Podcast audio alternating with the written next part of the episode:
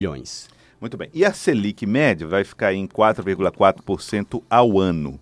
O Comitê de Política Monetária, o Copom, anunciou a redução da taxa básica de juros em 0,5 ponto percentual. O novo patamar, de 4,5% ao ano, dá sequência à tendência recente de queda da taxa Selic. Quais os efeitos disso para nós, para a sociedade? Vamos saber aqui com o professor Antônio Cláudio, que é advogado, especialista em finanças. Doutor Antônio Cláudio, bom dia, obrigado por receber, aceitar aqui o nosso a, o convite do Acorda Piauí. A taxa Selic muda tanto a vida do brasileiro? Bom dia para todos, é um prazer muito grande estar aqui falando um pouquinho sobre economia, né? Muda. Muda por quê? É para a pessoa entender. O que é a taxa Selic? É a taxa que o governo paga quando pega dinheiro emprestado com os bancos. De que maneira que o governo pega dinheiro emprestado com os bancos? Comprando títulos. O, a, o governo não pode chegar lá, igual nós fazemos nos bancos, e assinar um contrato e botar o dinheiro na conta. Então ele vende títulos com 5 anos, 10 anos, 15 anos, 20 anos, e esse dinheiro ele cobre as suas dívidas. Então, quanto menos dívida tiver, menos dinheiro emprestado, menos títulos do governo emite. Quem compra esses títulos? Os bancos.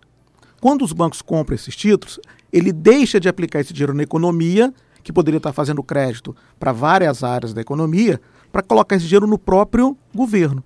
Então, a economia da sociedade como um todo, ela perde porque não tem recursos adequados para estimular o consumo e, e dar continuidade ao processo de crescimento. Tá, então vamos lá. É, o, o, o, o, governo precisa de dinheiro. Isso. Aí, o, que, o primeiro efeito seria a circulação de moeda. Exatamente. Tá, então ele precisa de dinheiro. Aí ele pode imprimir real para pagar isso? Não. Não pode. Ele não pode imprimir real, não pode pegar empréstimo em banco, não pode fazer nada disso. Ele só pode fazer uma coisa, o quê? Vender título da dívida pública. Só que aí ele está vendendo um título com uma capacidade, uma possibilidade de remuneração menor. Isso. Né? Porque quando estava, digamos, 14%, na verdade o governo estava remunerando os a, bancos, os bancos em... com um patamar de 14%. Isso. Aí Agora está pro... remunerando os bancos com um patamar de 4,5%. E aí, para os bancos, quanto, quanto mais alta a taxa, é menos arriscado ele aplicar o dinheiro no governo do que emprestar dinheiro para a sociedade. Porque quando empresta para a sociedade, ele pode ter inadimplência. Uhum. E quando empresta para o governo, ele não tem inadimplência. Então, quanto maior a taxa Selic, menos dinheiro tem em circulação na economia. Isso é prejudicial para a gente. Então, disponibiliza mais para o cidadão comum o, o, o, mais dinheiro. E, portanto, caímos na oferta e na procura. Né? Exatamente. Se temos mais oferta, o juro baixa. Exatamente. Quanto mais oferta de dinheiro no mercado, menor é o juro. Para você ter uma ideia. Isso é... já estão falando do juro final para o consumidor. É, do juro consumidor. É, para você ter uma ideia. Eu estava dando uma lida, eu fiquei assim espantado. É, existem juros para o consumo que vão de 1,44 a 21,06. Ano? É, mês. Mês. Mês. Uma dívida de mil reais, se o consumidor vai lá e pega esse dinheiro ou paga alguma coisa com 1,44, ao final de 12 meses, se ele for pagar lá, lá no final, não vou pagar mensal não, vou pagar no final, ele vai pagar 1.187 reais. 1.187. Se esse mesmo consumidor pega esse dinheiro pagando 21,06, ele vai pagar 9.984,32. É o mesmo dinheiro. Então, olha como a taxa de juros, ela faz uma diferença imensa. Mas também tem muito a ver com inadimplência, não tem? O aumento da taxa de juros? Tem, mas veja, 1,44 para 21,06 é uma diferença muito grande. Mesmo que tenha uma inadimplência alta, é um negócio assim absurdo. O que, que a gente percebe? Quanto menor a, a, classe, né, classe C, D e E, mais eles pegam dinheiro em financeiras que a taxa de juros é Maior. mais alta. Isso compromete cada vez mais a renda das pessoas. Então tem que ter uma. Compra, compra menos por, por mais dinheiro. Né? Exatamente. É, aqui, voltando para a pergunta inicial do Joelson, né, sobre a questão do que impacto tem na economia. Quando baixa um juro desse a 4,5%, a taxa Selic, é, portanto, um, um, isso tem um reflexo no mercado, nas taxas de juros praticadas. Exatamente. Isso se reflete, por exemplo, na maior possibilidade possibilidade de financiamentos, de bens, de consumo? Sim. Quanto mais dinheiro disponível para a sociedade em si, eu tenho uma maior oferta de recursos e aí eu tenho maior oferta de crédito. Por exemplo, exemplo, a Magazine Luiza agora já vai abrir um segmento para poder fazer empréstimos dentro do Magazine Luiza.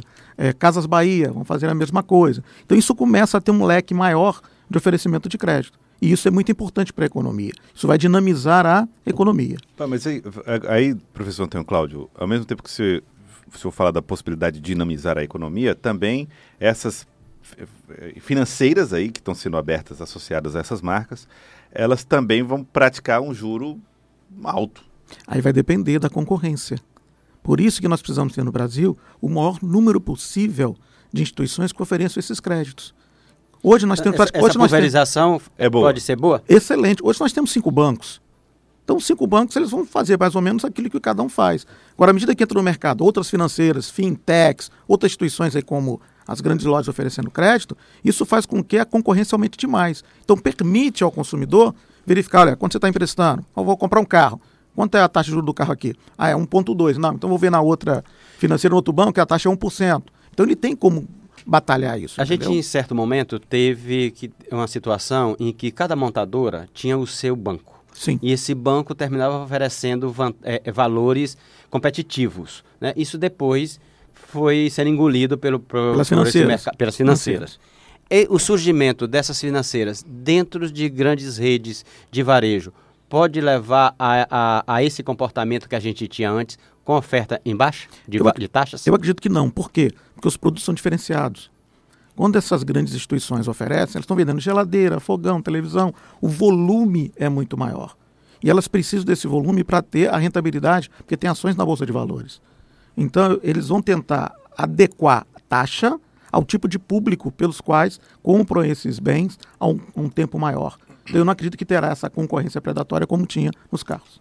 É, fintechs, o senhor falou aí a respeito das fintechs, hoje está cada vez mais fácil você fazer aplicações aí. O surgimento dessas fintechs vai mexer de que jeito com o sistema financeiro brasileiro? Oferta de crédito de maneira diferenciada e mais fácil. Eu, por exemplo, estou fazendo uma experiência. Eu abri conta em dois bancos digitais. Você faz experiência pedindo dinheiro emprestado, viu? E aí. É?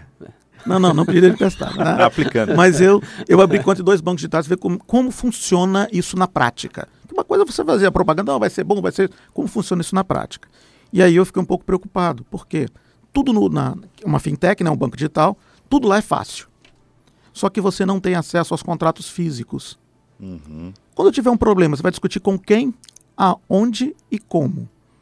Então a gente tem que ter um pouco de cuidado com essas coisas. Vão aumentar muito as empresas que vão oferecer crédito, vão. A Uber está com um projeto de emprestar dinheiro para os seus motoristas, para vocês terem uma ideia. Então, dentro desse, dessa linha da Casas Bahia, da, da Magazine Luiza e tal, a Uber também vai entrar emprestando dinheiro para os seus motoristas. Isso é muito perigoso, porque Infelizmente, nós na sociedade brasileira, nós não temos formação de finanças na escola. Então a gente não sabe projetar isso a longo prazo. Uhum. Isso acaba comprometendo toda uma economia é, e muitas vezes as pessoas que ficam com endividamentos excessivos e não conseguem quitar suas contas. 65% das famílias brasileiras não pagam todas as suas contas dentro do mês. Isso só tem aumentado. Esse gráfico está disparando. Então a gente tem que ter um cuidado muito grande na economia no momento de colocar dinheiro de maneira mais fácil. Como é que fica esse, esse dois, esses dois discursos? Um, olha, o crédito está aumentando, as pessoas estão consumindo mais, aí o senhor lembra esse dado. Dívida, o endividamento também, a inadimplência também está aumentando mais. Esses dois movimentos podem, em algum momento, gerar um complicador? Pode, a gente pode chegar a um ponto que Estrangulamento? Ele, ele, vai estrangular a capacidade econômica do país. Ou seja, a sociedade não mais conseguir comprar a prazo. Aí o que, é que vai acontecer? Nós tivemos isso em, no, 90, em 2004, 2005. Isso, isso. E aí acontece... Oh, os Desculpe, 2004, 2005 não, 2014 e 2015. Olha, olha, o movimento como é que está acontecendo, que às vezes as pessoas não conseguem enxergar.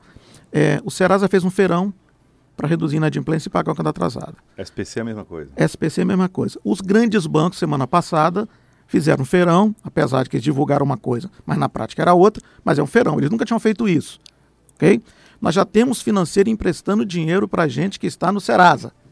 Então você começa a abrir esse leque e, pior, você torna a situação muito mais grave do que era antes. Não aprendemos a lição? Não, não então, aprendemos a lição. Estamos cultivando para colher calote. Exatamente. Não colher calote. Eu brinco muito que hoje a responsabilidade não é de quem pega o dinheiro, é de quem empresta. Por quê? Eu não posso comprometer salário e renda das pessoas mais do que elas podem pagar. Por quê? Ela não vai deixar de pagar o supermercado. Ela não vai deixar de pagar o plano de saúde. Ela não vai poder deixar de pagar a escola dos filhos. Então tem algumas, algumas situações que são obrigatórias. E aí isso vai sobrar para outras situações que ele vai segurando. E nós estamos contribuindo para que isso aconteça. Então essa história de crédito pré-aprovado, vem aqui que vai dar certo, isso é perigoso. Perigosíssimo. Vou te dar meu exemplo. Eu me aposentei em outubro do ano passado. Eu recebi 19 propostas de fazer um empréstimo, até antes de eu saber que eu estava aposentado. E até hoje me ligam, vão desesperar. A última vez me ligaram, eu falei, olha, eu quero o dinheiro. É de graça, não vai ter juros, eu não tenho data para pagar. Não, não é bem assim. Aí todas as vezes ficam me ligando, olha, tá sobrando um dinheirinho aqui, isso quer, que não sei o quê. Fica inventando coisa para eu pegar dinheiro emprestado. E aí a Febraban vai para a televisão dizendo que isso não existe, só não existe para ela. Porque na prática. Você quer dizer o acesso às, às, informações, informações, que o senhor tem. Exatamente. Que deveriam ser sigilosas. Sigilosas e o cara sabe, olha, você tem um dinheirinho sobrando aqui. Só o banco deveria saber e o banco só poderia falar, um funcionário do banco com ele, né? Você tem ideia? É que é, isso os bancos sabem, é? o INSS sabe. É, o meu telefone é um combo, então oferece para mim, para minha esposa e para o meu filho. Isso é quebra-sigilo fiscal, quebra-sigilo bancário e quebra-sigilo telefônico. Então, isso precisa ser revisto.